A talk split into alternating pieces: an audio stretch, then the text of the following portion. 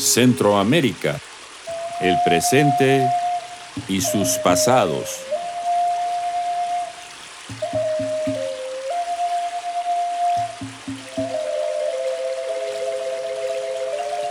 Podcast de los historiadores Héctor Lindo y Víctor Hugo Acuña.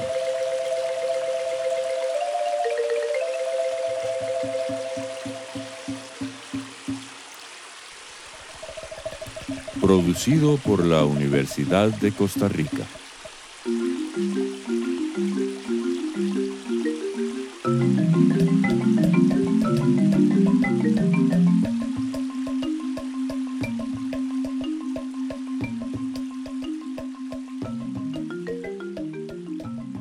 Hola Héctor, un gusto saludarte.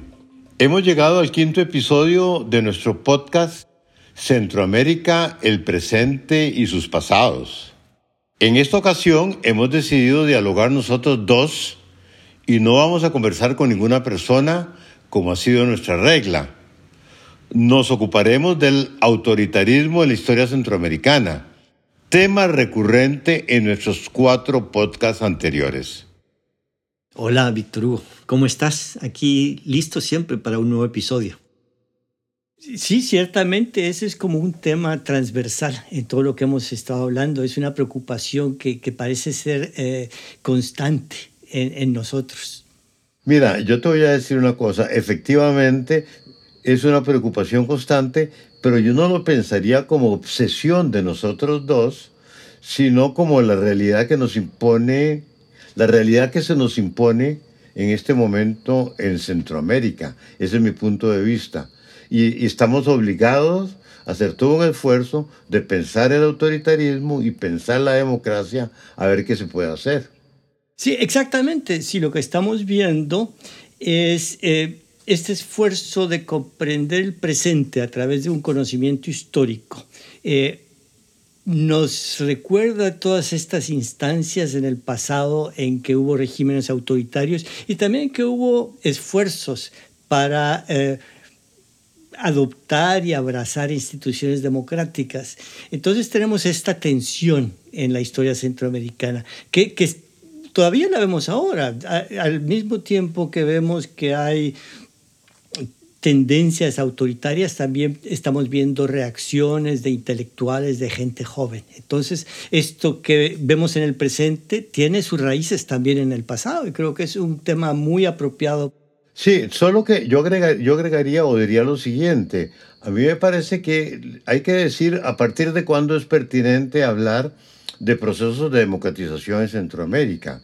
Mientras hubo montoneras, donde, mientras hubo estados que no estaban adecuadamente formados o, mientras hubo, para decirlo de otra manera, una poca consolidación de, de las instituciones políticas y político-militares, pues no se podía hablar de, de, democracia. Probablemente los esfuerzos democratizadores en Centroamérica, los primeros esbozos, aparecen solo, digamos, hacia el siglo XIX, cuando ya se han consolidado los regímenes liberales. Ese sería mi punto de vista. Pienso en dos casos. Por un lado, el caso de Costa Rica, el famoso 7 de noviembre de 1889, donde hay efectivamente una movilización popular eh, eh, alrededor, de este, alrededor de la cuestión de la democracia y el fenómeno eh, Menéndez en El Salvador. Sí, pero si, si estamos hablando de la conversación sobre democracia, siempre estuvo ahí. Lo que no estuvo fue la realidad. Entonces tenemos que desde las bases para la Constitución de 1824, eh, los que estaban escribiendo esas bases hablaban sobre soberanía popular. la conversación estaba presente. Las la capacidad de crear instituciones que le dieran sostenibilidad al proyecto e inclusive la voluntad de las élites de realmente creer en la soberanía popular eh, es asunto aparte. Entonces, quizá habría que separar la conversación sobre la democracia a los, los esfuerzos que tenían alguna verosimilitud, que tenían algún, alguna capacidad de convertirse eh, en realidad. Y, eso sí, lo vemos a finales del siglo XIX, vemos eh, ya un Estado que está tomando una forma, eh, ya tiene instituciones más sólidas, ya se está centralizando. Sí encontramos también movimientos que quieren que ese Estado que se está centralizando represente mejor los, los intereses populares. Claro, el problema es que yo no sé cuánto se puede tomar uno en serio. Ahí puede ser que tenga una, una pequeña... Eh, no sé, no, llama, no sé si llamarlo discrepancia, y hay una, una, uh, un matiz eh, respecto a lo que decís.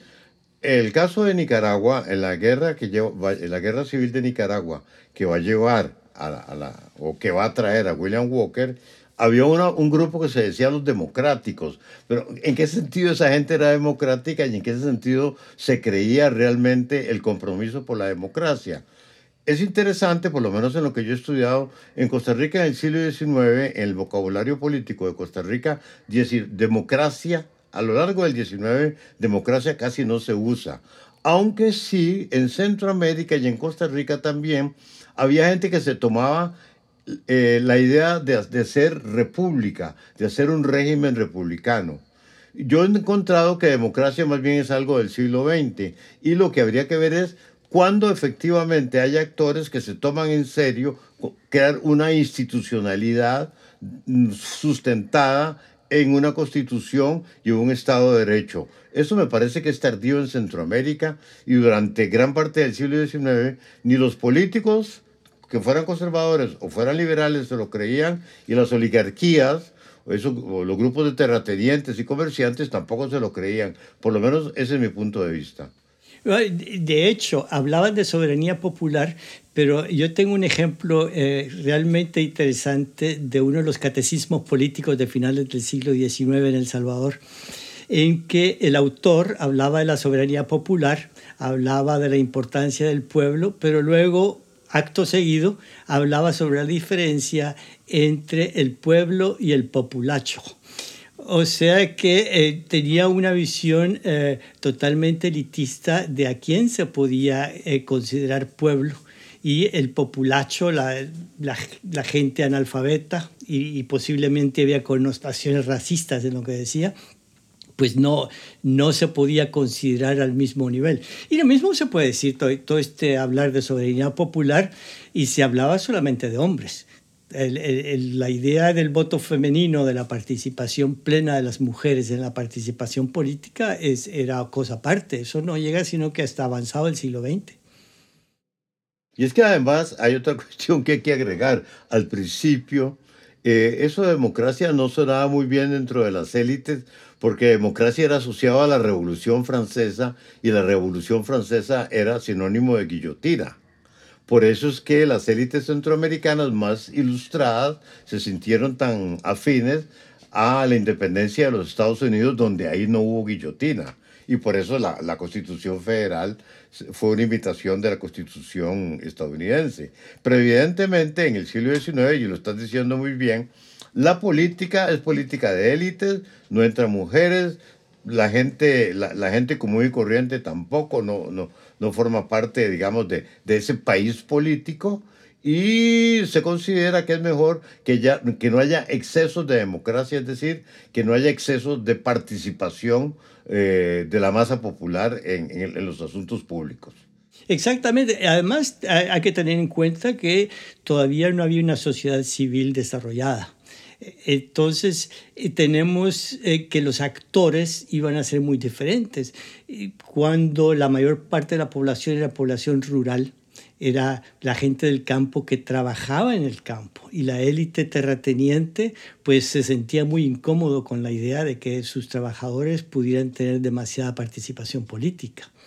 Es que muy oportuno, muy oportuno, es muy oportuno eso que estás diciendo, Héctor, porque cuando hablamos de democracia, que en algún momento empieza a, adquirir cuerpo, cuando hablamos de eso, necesariamente estamos pensando implícitamente que está, bien, está surgiendo o está apareciendo un sistema educativo en donde va a, haber una, va a haber una población alfabetizada. Mientras la mayor parte de la población sea analfabeta, difícilmente esa población puede tener una capacidad de participar en, en la cosa pública.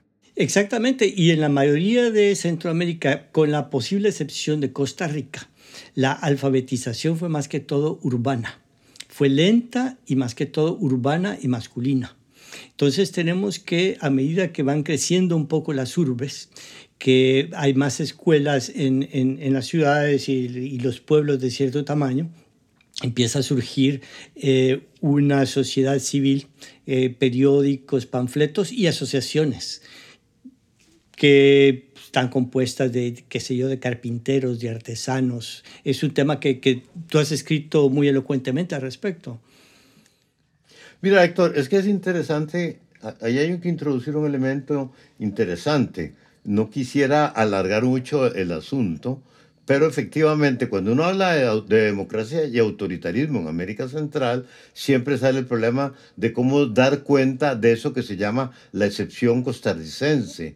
Y ahí yo diría que sí es interesante no pensar la cuestión en términos de, excepción costarricense, sino en términos de, que, de cuáles, o sí, voy a decirlo de esta manera, en términos de que, qué factores están presentes en Costa Rica que no están presentes en los otros países centroamericanos para que en el largo plazo, repito, para que en el largo plazo, pensando el asunto desde finales del siglo XIX, haya una ampliación del sistema político y una consolidación del sistema institucional. A mí me encantaría mm, ver cómo, cómo ves eso como salvadoreño, como historiador salvadoreño, que conoce muy bien que uno de los países que ha tenido experimentos democráticos más prometedores utilicemos ese término, ha sido El Salvador. ¿Y por qué no funcionan esos experimentos, Héctor? Bueno, hay dos preguntas complejas que me estás haciendo, me pones en un problema. Eh, por un lado, el caso Costa Rica, que yo siempre lo he encontrado muy interesante y no soy el único. Hay, hay varias personas que, que, han tratado de interpretar el, la excepción costarricense, como se dice. Y la mayoría hace énfasis en la forma en que está organizada eh, la, la, tenencia de la tierra y la forma en que se organizó más adelante la producción del café, que no fue con mano de obra forzada y que fue eh, con menos, unas relaciones menos asimétricas que en el resto de Centroamérica. Entonces tenemos que eh, la negociación se hacía más necesaria eh, la, diferencia entre los pequeños productores y los grandes productores no era tan grande y la organización de la mano de obra no era mano de obra forzada como fue en el caso de Guatemala y El Salvador. Entonces, la misma organización del Estado para controlar a la mano de obra forzada que se da en El Salvador o que se da en Guatemala no se da en Costa Rica o no se da igual. Eh, y, eso es tremendamente importante y también está relacionado con el tema de la educación.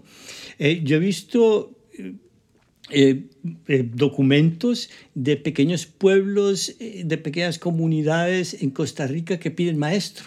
Porque claro, los pequeños propietarios tienen que saber escribir, porque tienen que firmar contratos, tienen que hacer negocios con, con otras personas. Entonces, el crecimiento del sistema educativo en Costa Rica es muy diferente al resto de Centroamérica. Hay mucho más eh, alfabetización rural y mucha más alfabetización de mujeres y mucho más alfabetización en general desde más temprano. O sea que ahí hay una, hay una diferencia bien clara. Cambio en El Salvador encontré otra cosa interesante, que la alfabetización urbana era relativamente grande, inclusive de mujeres, pero la, la, diferencia entre alfabetización urbana y rural era tremenda. Entonces, eso, eso lleva a prestarle mucha atención a la política urbana en estos procesos eh, tempranos. Es interesante, bueno, yo voy a decir lo que acabas de decir de otra manera. Para mí la cuestión interesante del caso de Costa Rica es que no es que en Costa Rica no haya habido históricamente desigualdades, porque siempre las ha habido, y que no haya habido conflictos sociales. Quizás la peculiaridad de Costa Rica es que el conflicto social ha permitido la ampliación del sistema político, mientras que en los otros países centroamericanos el conflicto étnico cristaliza la dominación. por así decirlo. Esa podría ser una hipótesis, digamos, que el conflicto social puede liberar fuerzas democratizadoras, mientras que el conflicto étnico, si se enquista, por así decirlo, libera fuerzas autoritarias que ahogan las tendencias democratizadoras. Uno podría interpretar eso, eh, en el caso de Costa Rica, eh, interpretar, utilizar esta interpretación, eh, quiero decir, para el caso de Costa Rica, porque es precisamente eso, que en Costa Rica ha habido conflictos sociales, lo que ha permitido hay fuerzas sociales que empujan hacia arriba, de ampliación del sistema político. Hay fuerzas sociales, lo estás diciendo muy bien, que, piden educación. Mientras que en otros países centroamericanos, esas mismas fuerzas sociales pueden estar pidiendo cosas similares, pero eso se enquista en el prejuicio étnico, en el prejuicio racial. Es una hipótesis. Las asimetrías eran mucho menores en, Costa Rica. Es cierto, no era una sociedad egalitaria y eso Lowell Goodmanson lo, muestra muy bien en, su trabajo, pero eh, la, asimetría era muchísimo mayor en, El Salvador o en, Guatemala, del poder que, podían tener pequeñas comunidades rurales en contraposición con las élites eh, terratenientes. Entonces hay como más necesidad de negociar con una, con una contraparte que no es tan eh, tremendamente débil. Entonces yo creo que eso puede jugar un papel y no son, no son hipótesis mutuamente excluyentes, ¿no? yo creo que son posiblemente eh, complementarias. Pero lo interesante aquí es cómo a, principios del siglo XX, cuando empiezan a surgir estas eh, asociaciones de artesanos y de obreros, empieza a comenzar una presión más grande en toda Centroamérica para, eh, para abrir los sistemas políticos. Y yo veo en, en, en esta coyuntura que el antiimperialismo y el unionismo, que eran dos fuerzas eh, que se complementaban, dan como el primer gran movimiento con, con aspectos transnacionales para buscar eh, una democratización del sistema la, Constitución de 1921, la Constitución Federal de 1921, yo creo que para mí es, es un, ejemplo de, de, las aspiraciones que se tenían. Tanto es así que eh, esa, esa Constitución de ese experimento fallido incluye el sufragio femenino.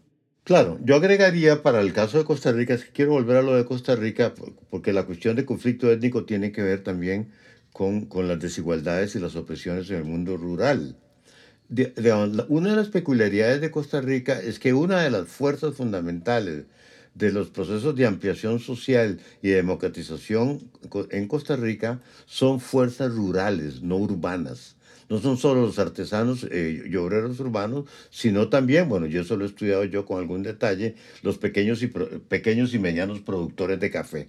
Y eso sí introduce una diferencia entre Costa Rica y los otros países centroamericanos. La capacidad y el lugar que tiene el mundo eh, rural, y ahí está de nuevo el problema racista y racial, la capacidad que tiene el mundo rural de hacerse visible en la vida política y social.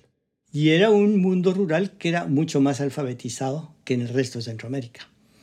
Era un mundo rural que tenía una base económica mejor y tenía una base educativa mejor. Entonces eh, eran como interlocutores más fuertes que en el resto de Centroamérica. Pero entonces ahí, para que no, no parezca sesgado nuestro punto de vista, habría que hablar de las élites quizás podríamos decir que hay élites más autoritarias y más reaccionarias y otras élites que lo son menos. Podríamos opinar también en ese sentido, porque una cosa es que haya demandas educativas, que puede ser que las haya habido en otros países centroamericanos, y otra, otra cosa es que haya recepción a esas demandas de educación o esas demandas de ampliación del sistema político. Y ahí tenemos que tomar en cuenta las élites élites políticas, probablemente más que las élites empresariales, pero también las élites empresariales. Por lo menos yo también diría, y bueno, ¿cuál es el lugar, Héctor, de las élites centroamericanas en esto que nos ha tocado vivir en los 200 últimos años y lo que nos toca tan trágicamente vivir en este momento? ¿Qué papel tienen esas élites desde tu punto de vista?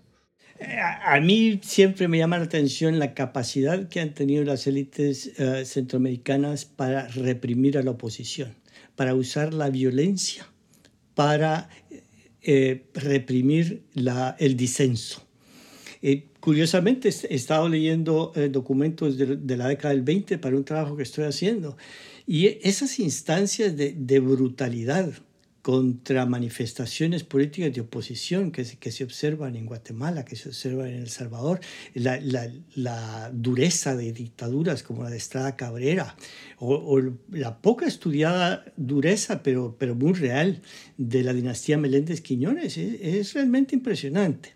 Eso, yo creo que sí, es esa, esa capacidad de estas, uh, de estas élites para considerarse diferentes y con derecho a reprimir cualquier oposición. Y, y ahí entra muy, muy, bien el elemento racial que tú, que tú dices también. Una forma de, de, construir el otro es a través de este elemento racial. Y el, el extremo, el extremo, es el Estado terrorista centroamericano de la década de los 70-80, también ejemplificado por, por Guatemala, pero que también existió en El Salvador escuadrones de la muerte, ejecuciones de, la, de las personas eh, opositoras, etcétera, etcétera.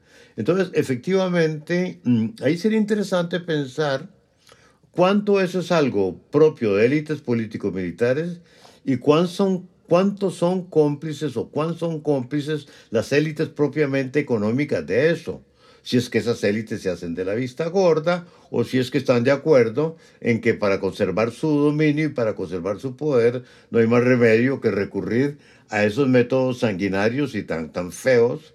Probablemente ya no lo, no lo harían, no aplicarían esos métodos con su propia mano que se aplican militares y políticos, uh, que, han que han aplicado militares y políticos en, en América Central, sobre todo en el siglo XX.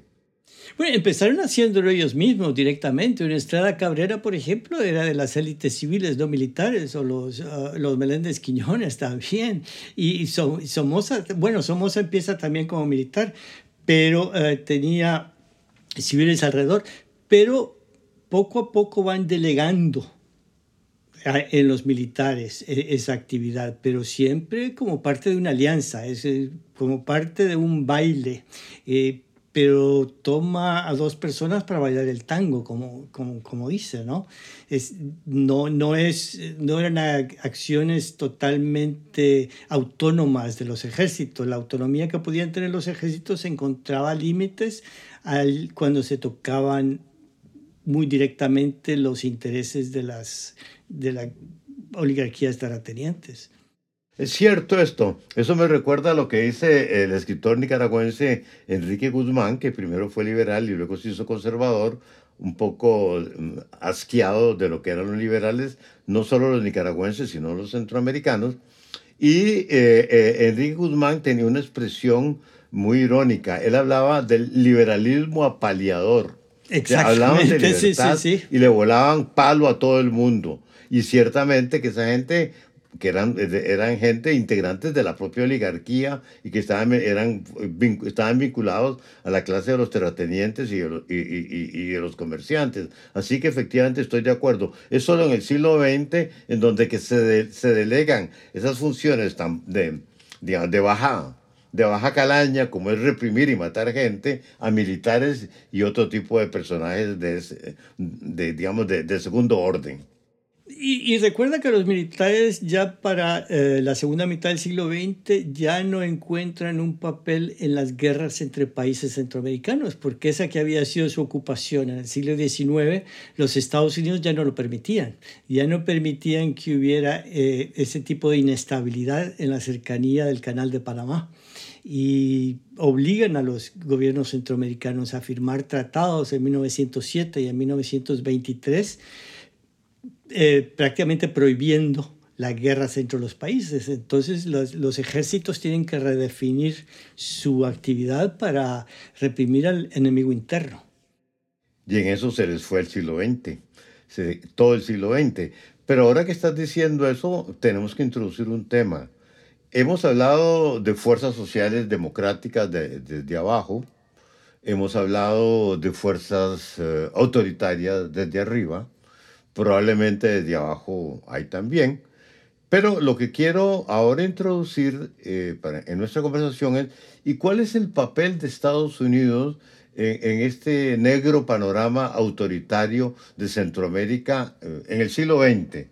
E, esa es una pregunta excelente que ah, a veces recibe respuestas demasiado fáciles. Eh, no sé si estarás de acuerdo conmigo, que hay, hay cierta parte del trabajo académico que quiere encontrar en el imperialismo todos los males. Y ah, yo creo que eso no le hace justicia a la, a la capacidad represiva del talento local. Siempre ha habido como una, no, nuevamente una especie de baile entre los intereses de Estados Unidos y los intereses eh, de poderosos, de poder económico, de poderes económicos locales, que se han usado mutuamente. Eh, tanto los Estados Unidos han sabido usar eh, a, las élites económicas locales, como las élites eh, locales han sabido utilizar a Estados Unidos. Somoza, por ejemplo, Somoza era un maestro en manipular a los Estados Unidos, en manipular los temores de Estados Unidos. Y, y, otro que fue muy talentoso para manipular a Estados Unidos fue Figueres, en un sentido diferente, pero, pero también manipuló muy bien a Estados Unidos. Es que, bueno, hay una cuestión interesante. Eh, los Estados Unidos tendrían un ideal para Centroamérica, bueno, se manifestó bien en la década de 1920. Esto debieran ser eh, estados clientes o protectorados ordenados, con un mínimo de funcionamiento del sistema político, incluso con un mínimo de bienestar social. Y evidentemente eso no les funcionó nunca. Por ejemplo, el caso de Nicaragua querían hacer ese protectorado más o menos ordenado y apareció ese caudillo llamado Emiliano Chamorro que lo que hacía era traer un desorden continuo espantoso. Entonces, sí, efectivamente, esa buena intención imperial de tener estados o protectorados ordenados nunca funcionó. Pero también hay que decir, y eso hay que recordarlo, que lamentablemente para la historia centroamericana, cuando aparece la lucha contra el comunismo como definición estratégica de los Estados Unidos y, los Estados Unidos se van metiendo progresivamente en la Guerra Fría, todo intento de reforma y cambio social, de democratización que hubo en América Central fue violentamente saboteado o rechazado por los Estados Unidos. En ese sentido, ellos tienen un papel fundamental en la herencia que tenemos ahora en este momento, la política estadounidense.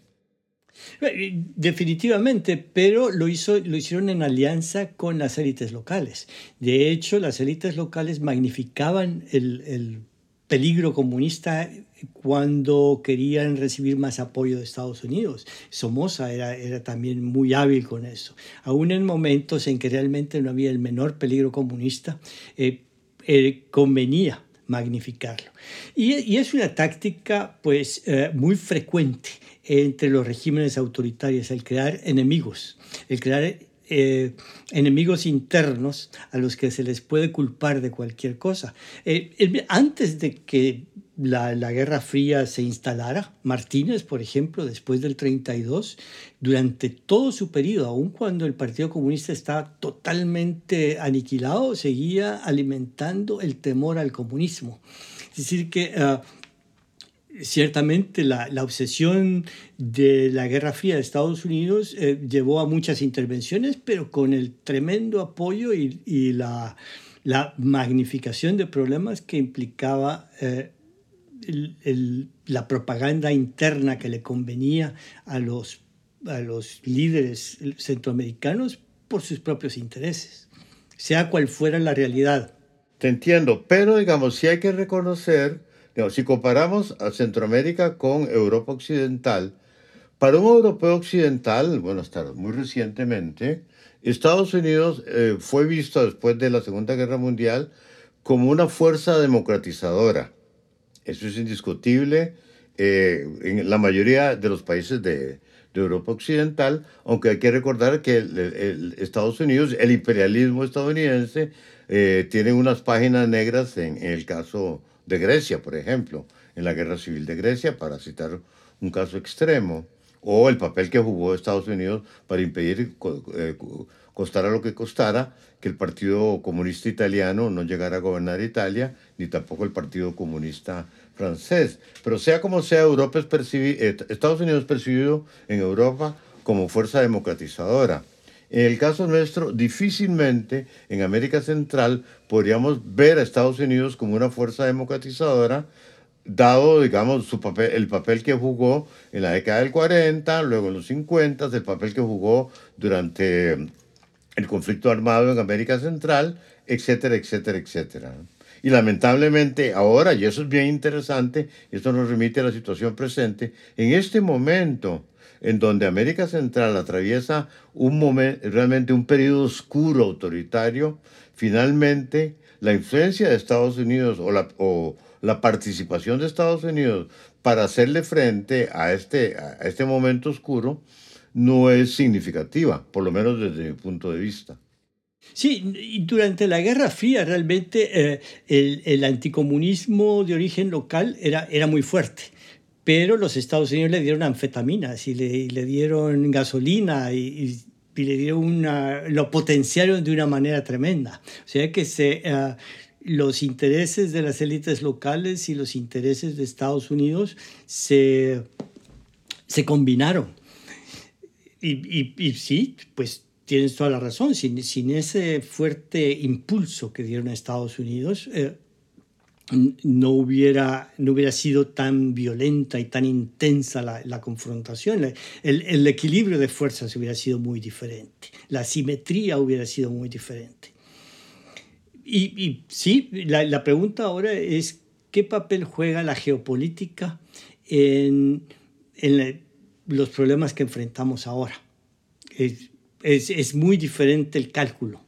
Mira, eh, La realidad centroamericana es que es un mundo necesariamente o inevitablemente subordinado a Estados Unidos, mientras Estados Unidos sea un imperio poderoso.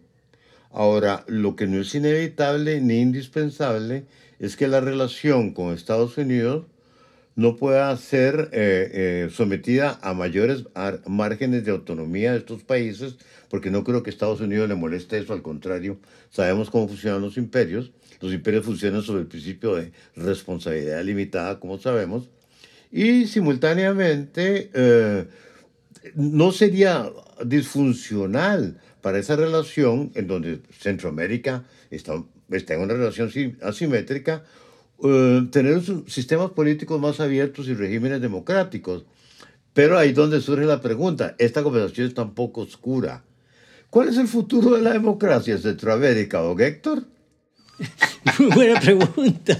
Yo te debería hacer a ti, porque no, realmente es muy preocupante. Eh, a mí lo que me preocupa es esa falta de enraizamiento en la población en general de eh, de amor o de, uh, de interés en las instituciones democráticas. Hay también una, una tendencia autoritaria en la población en general, en parte por el éxito que han tenido eh, lo, los regímenes en crear enemigos, en crear peligros, en, en, en alimentar miedos. Y, uh, y también eh, una manipulación de la historia. Hay toda una mitología alrededor de, de los dictadores en Centroamérica. En, en, Guatemala, por ejemplo, hablan de que cuando estaba Ubico en el poder, todo era más seguro ah, porque a los ladrones les cortaban las manos. Igual dicen de, de Maximiliano Hernández Martínez en El Salvador o de Tiburcio Carías Andino en Honduras o de, o de Somoza en Nicaragua. Los... Uh, los regímenes autoritarios han sido exitosos en manipular la memoria histórica, en, eh, en silenciar darle poca importancia a aquellos momentos en que realmente hubo eh, una esperanza democrática y crear mitos alrededor de, eh, de los momentos autoritarios. Y eso alimenta un poco la imaginación de la población que cree que con, que con mano dura se van a solucionar los problemas, que regresando a esos sueños de cuando estaba Ubico en el poder, de cuando estaba Martínez o cuando estaba Carías Andino, que todo era más tranquilo, que se podían dejar abiertas las puertas. Hay, hay, hay un problema ahí de de distorsión de la memoria histórica y, y, de silencios de aquellos momentos realmente esperanzadores. Que tal vez, y, ahí te lanzo yo la, la, pregunta de ¿cómo, ¿cómo, ves tú esos momentos de, de esperanza de, de, democracia en Centroamérica? De cuando se sentía que las cosas iban para mejor y por qué, y por qué fallaron. Bueno, siempre digamos... Eh se puede dar una respuesta relativamente simplificada diciendo, las fuerzas que, que pugnan o propugnan la democratización históricamente siempre han sido perdedoras o han sido más débiles frente a las fuerzas que, que propugnan el, mantenimiento del, del statu quo o una reinvención, como es el caso actual, del statu quo eh, en, en, digamos, en una modalidad autoritaria. Esa podría ser una respuesta, digamos, un poco simplificada pero es una realidad.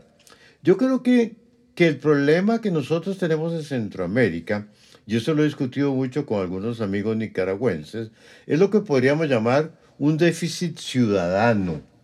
Ahí, tenemos, tenemos un problema y ahí hay una lucha que habría que dar. Y creo que ese es el modesto sentido de este trabajo que hacemos nosotros con este podcast. ¿Cómo elevar el sentido ciudadano de las poblaciones centroamericanas y sentido ciudadano significa dos cosas. Por un lado, considerar que lo que concierne a los otros también lo concierne a, uno en términos personales. Y en ese sentido hay toda una tarea de rompimiento de barreras sociales, raciales de barreras étnicas y en este mundo que ha cambiado tanto, evidentemente, la democratización de Centroamérica tiene que pasar necesariamente por el reconocimiento de las diversidades que han aparecido en nuestro tiempo, de las diversidades eh, eh, de tipo sexual o de, de, orientación de género, y evidentemente no, no puede haber democratización en Centroamérica sin mujeres. Es que efectivamente eh, la manera en que se pensaba democratización, voy a dar un ejemplo, en la segunda mitad del siglo XX es distinta de cómo hay que pensar la hora en el siglo XXI. Efectivamente, no se puede hablar de democratización en el siglo XXI sin tomarse en serio la igualdad, como lo has dicho eh, hace un instante. Hay que tomarse en serio la igualdad y eso significa que afecta a grupos sociales, a categorías de población, eh, a, a, las mujeres, a las personas que tienen una orientación sexual de la llamada o, orientación normal y en general esta igualdad supone integración, que es algo clave en la historia centroamericana del territorio centroamericano. No podemos tener teniendo estas zonas metropolizadas y dentro de ellos es un montón de miseria y además de, al lado de las metrópolis esos grandes espacios rurales más o menos vacíos o más o menos llenos, en donde hay tanta, tanta, tanta carencia, tanta limitación. Definitivamente, y, con esto quizá termino yo, yo creo que nos cuesta tomar en serio la igualdad. Nos cuesta tomar en serio que todos tenemos algo que decir, todos tenemos que contribuir al, al debate nacional. Para comprender la, importancia de esto y el costo de no hacerlo, es importante conocer la historia. Una de mis citas favoritas es una que escuché el otro día, Timothy Snyder lo estaban entrevistando por la radio y él dice que la democracia necesita de la historia. Me pareció eh, muy iluminador y lo dijo uno de nuestros entrevistados cuando hablábamos sobre migraciones, un estudiante salvadoreño, sobre la importancia para un ciudadano conocer la historia por eso porque se conoce el, el, alto precio que se ha pagado por no escuchar todas las voces, todas las diversas voces de, de nuestras sociedades para, para, solucionar nuestros problemas. Bueno, pues yo entiendo este trabajo que hacemos, Héctor, nosotros dos, eh, de una manera similar, lo, lo digo de otra manera. Nosotros trabajamos porque se eleve la calidad ciudadana de las poblaciones centroamericanas. Esa es nuestra meta, elevar la calidad ciudadana de las poblaciones centroamericanas de modo tal que no solo sean los políticos profesionales o, las élites empresariales que se ocupen de la cosa pública, sino el conjunto de la población. Y que se reconozca además que hay intereses diversos en el conjunto de nuestras sociedades y que los únicos intereses que, y que, los únicos intereses que cuentan no pueden ser los que supuestamente cuentan. No, hay muchos intereses y yo creo que la definición que haces yo la comparto completamente. ¿Cuáles son los intereses que cuentan? Todos aquellos que se enfocan, que buscan la igualdad en sus diversas formas de expresión, en sus diversas, en sus diversas formas de expresión. Y ese es el sentido de este trabajo que hacemos nosotros. Eh, bueno, creo que ya deberíamos estar llegando al final de esta conversación, Héctor. Y no sé si querés despedirte de las personas que nos escuchan.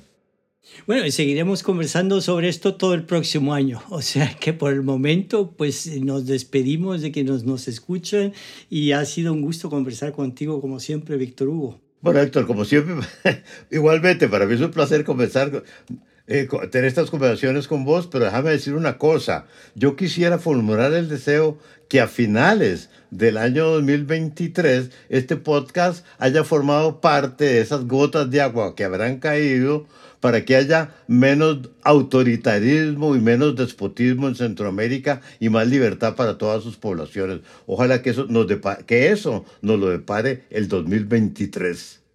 Te tomo la palabra. Bueno, Héctor y yo hemos violado eh, nuestra regla de no conversar de ser solo entrevistadores y hoy nos hemos autoentrevistado. Bueno, él me ha entrevistado a mí, yo le he entrevistado a él. recuerden que este es nuestro quinto episodio. Les recordamos que eh, nos pueden seguir en Facebook, Twitter e Instagram. Y además, si tienen ustedes el deseo de dialogar con Héctor y conmigo o con uno de los dos, pueden hacerlo por medio de esas plataformas y ahí con mucho gusto estamos a disposición de ustedes. Eso digo yo a nombre de los dos, pero supongo que Héctor comparte mi punto de vista. Definitivamente, Víctor Hugo, y un saludo para todos y hasta la próxima.